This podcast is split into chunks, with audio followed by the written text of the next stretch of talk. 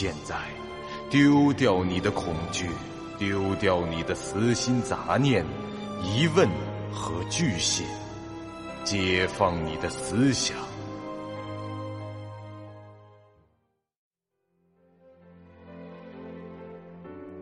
您现在收听到的是由喜马拉雅 FM 出品。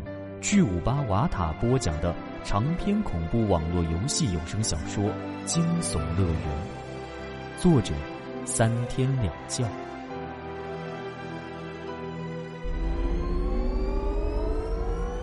欢迎来到惊悚乐园第三十集。风不觉沿着隧道继续朝下走。之前那恐怖的影像对他没有造成什么影响，他还是正常的前进，毫无压力。不多时，他便来到了隧道的尽头，一个窄小而又潮湿的地窖中。这地窖里有一扇牢门，这并不奇怪，在更为遥远的年代里，这种大屋下的地窖基本是为了某种邪恶的目的而用作牢房的。而今则成了一处停灵之所。这地板和走廊的四壁都被仔仔细细的包上了铜皮，那个笨重的铁质牢门沉重无比，一经推开，链锁就会发出异乎寻常的刺耳咯吱声。牢房正中间停放着一个棺椁，在离开好几步远的地方，用手电筒的灯光一照。就知道那棺盖根本没有钉死，甚至没有盖准。风不觉大刺刺的推开铁门走了进去，不过他没有着急去掀棺材盖而是用手电筒先在周围的墙上搜索了一番，果然有收获。这其中的一面墙上，他又找到了鬼宫中的一段，这回是由血所书。可是披着悲痛之袍的魔头杀害了高贵的君王，笼罩他旧居的荣华，曾似鲜花怒放，而今已成暗淡往事，欲被岁月所埋葬。唉，这是第五段吗？风不觉看完，低声道：“系统提示音随之响起，支线任务进度更新。”任务栏的信息也成了找出全部六段鬼宫，当前进度六分之三。风不觉走到棺材旁，这一手举着手电筒，一手虚握拳头，像敲门似的，咚咚咚，敲了三下棺材板。喂，马德琳小姐，你还在吗？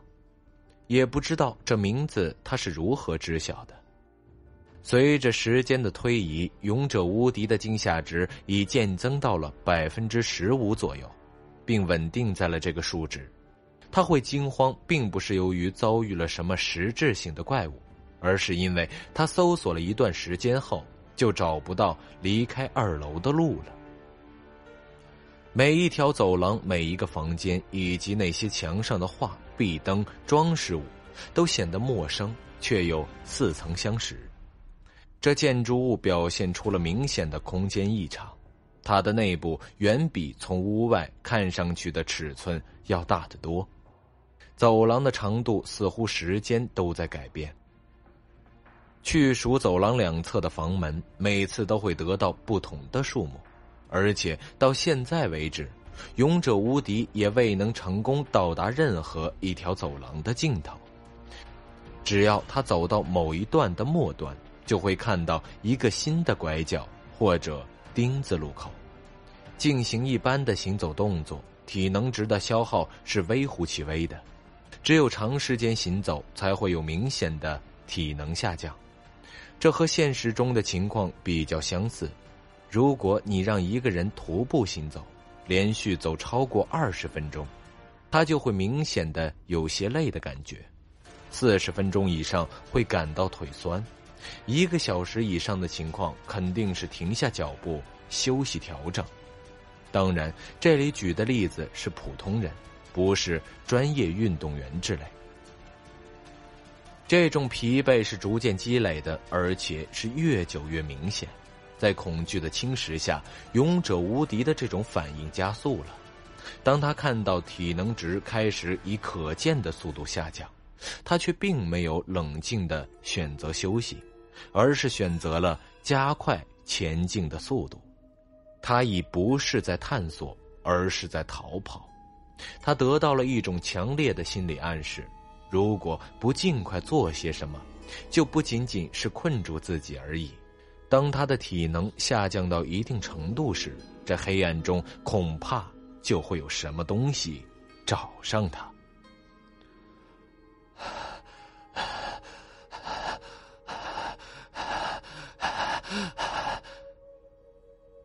勇者无敌的呼吸声变得粗壮起来。他看了一下游戏菜单，这自己明明还有整整一千左右的体能值。而且并不是在进行奔跑，只是快步走而已，不应该这样才对。他停下脚步，两只手支撑在膝盖上，将气喘匀了，咽了口唾沫。这一刻，他忽然发现自己的腹内有些异样感，但又说不清楚究竟是什么感觉。怎么回事？勇者无敌低头道了一句，自言自语，能抵消一些恐惧的影响，帮助他集中精神。突然，他的视线瞥到了什么东西，他将脸转过去，竟发现自己身边有一面镜子，一面高两米左右的长方形镜子，就嵌在走廊的墙壁上，周围是木雕的镜框，雕纹简约却也不失精致。奇怪，刚才有这个吗？他不禁问了一句，这脸上露出疑惑之色。此时的勇者无敌早已是麻木的目视前方，望着远处走廊末端，埋头前进，不再去注意这走廊两边还有多少扇门，更不会去观察那些诸如画像、壁灯、雕塑之类的事物了。但这走廊不算特别宽。像镜子这样的东西是第一次出现，又是这样的大镜子，他没理由注意不到。在发现镜子的时候，勇者无敌是侧对着镜面的，处于弯着腰、双手支撑膝盖的姿势。但他将注意力转移到镜子上以后，就本能的直起身子，将正面转了过去。这一转身，把他吓得差点是背过气去。镜中影像看上去和本尊没有什么区别，但那个镜子里的他，整个腹腔都暴露在外，腹部的位置没有衣物和皮肤，一眼看去，直接就看到了一团肠子。勇者无敌瞬间是倒吸一口冷气，脸色煞白，倒退数步，背靠着走廊的另一面墙上，他瞪着眼睛，这呼吸都停止了。将近十秒，幻，这是幻觉。他稍稍恢复了一些冷静后，这面露狠色的走到镜子面前。吓唬谁呢？不就是看到自己的内脏而已吗？嘴上这样说，这金夏直是不会骗人的。他还是很害怕，只不过人在怕极了的时候，会有各种不同的反应。这发怒耍狠。也是其中之一。勇者无敌的目光不由自主的落在镜中自己腹部的位置，可以看到里面的肠子似乎还在蠕动着。再看得仔细些，竟可以看到一些诡异的细节。那肠子的横截面越看越怪，那看上去就像，像一条走廊。他觉得后脊梁都凉了，脖子僵硬的动不了。两秒后，他怒喝一声，一脚踹在了镜子上，将其踹碎，然后转身欲走。谁知他刚转过身，就发现这眼前的走廊两边出现了许许多多这样的镜子，原本的房门全都不见了，这镜子几乎是无处不在。啊！这无敌哥大吼起来，目不斜视的向前埋头猛冲出去，他不知道这这种状况究竟是幻觉，还是这屋子实际的变化，但他感到了恐惧和危险。他一秒钟也不想在这里待下去。咣啷啷一声响，这一个人影撞碎了玻璃窗，从大屋的二楼破窗而出。从空中坠落的那一刻，勇者无敌毫无准备。这前一秒，他眼前还是走廊，他正奔跑在走廊的中段，前面分别是有路的。这下一秒，玻璃割破皮肤和撞击时的疼痛感突兀的传来，他似乎撞上了什么，这身体随即就失去重心，开始衰落。在死亡前的短暂片刻。他看到了屋外的景象：遍布霉菌的石墙，环绕四周的枯树，以及那山池死水中扭曲而庞大的黑色倒影。阴森可怖的气息从池水、山墙、大屋深处不断渗出，黑暗同时倾斜在了物质与精神的世界上。在无形的参寂中，勇者无敌落入了屋外的山池，鬼气森森的沼池将其吞没。他的喉咙里连半点声音都没能发出来。眼前的那幢巨宅就像一个冷漠的魔影，俯视着又一个生命的凋落。最后映在这位职业玩家眼中的是天空中一轮奄奄息沉的。雪月，团队成员勇者无敌已死亡，一件剧情物品被转移。系统提示音响起，让着王探之和龙傲明两人心中一惊。啊，不是吧？十五级的职业玩家就这么挂了？王探之惊道。他特地打开游戏菜单，看了看团队那一栏，想确认一下。果然，那儿显示的玩家名字。变成了灰色，旁边“生存中”的三个字变成了“已死亡”。此刻，龙傲明和他二人已经搜索了相当多的房间，但没有找到什么实质性的东西，除了遇上几次地板突然塌陷、地面布满尖刺的那种陷阱；除了遇上几次这地板突然塌陷、地下布满尖刺的那种陷阱以外，是一枚线索，二枚奖励。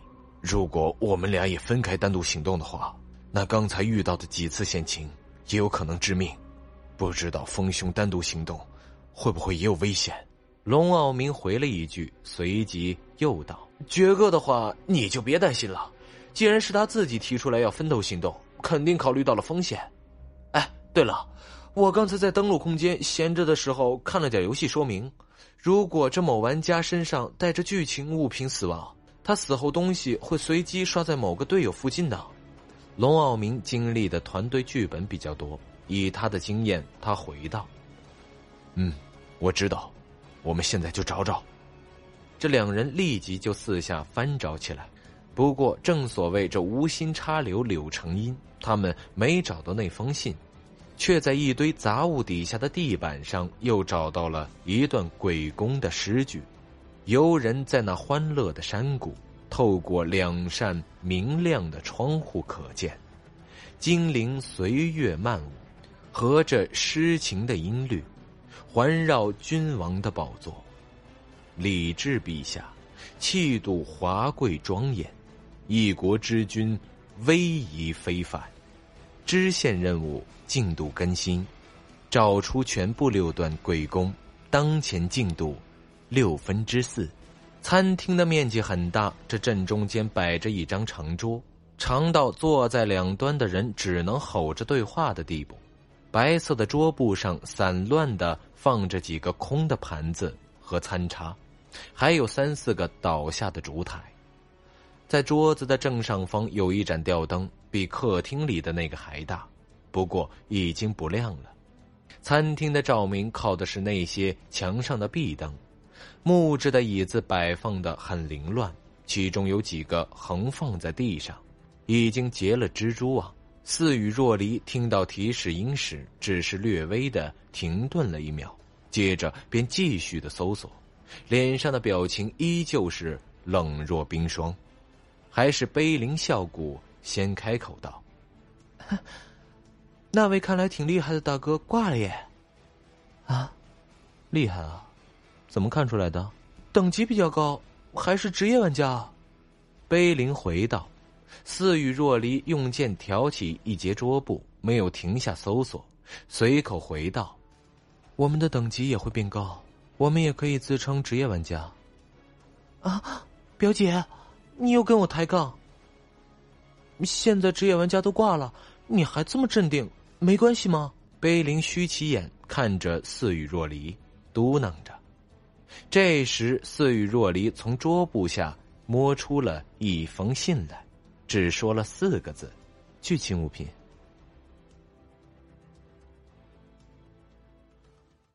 本集播讲完毕，感谢您收听由喜马拉雅 FM 出品的长篇恐怖悬疑惊。感谢您的收听，去运用商店下载 Patreon 运用城市，在首页搜索海量有声书，或点击下方链接听更多小说等内容。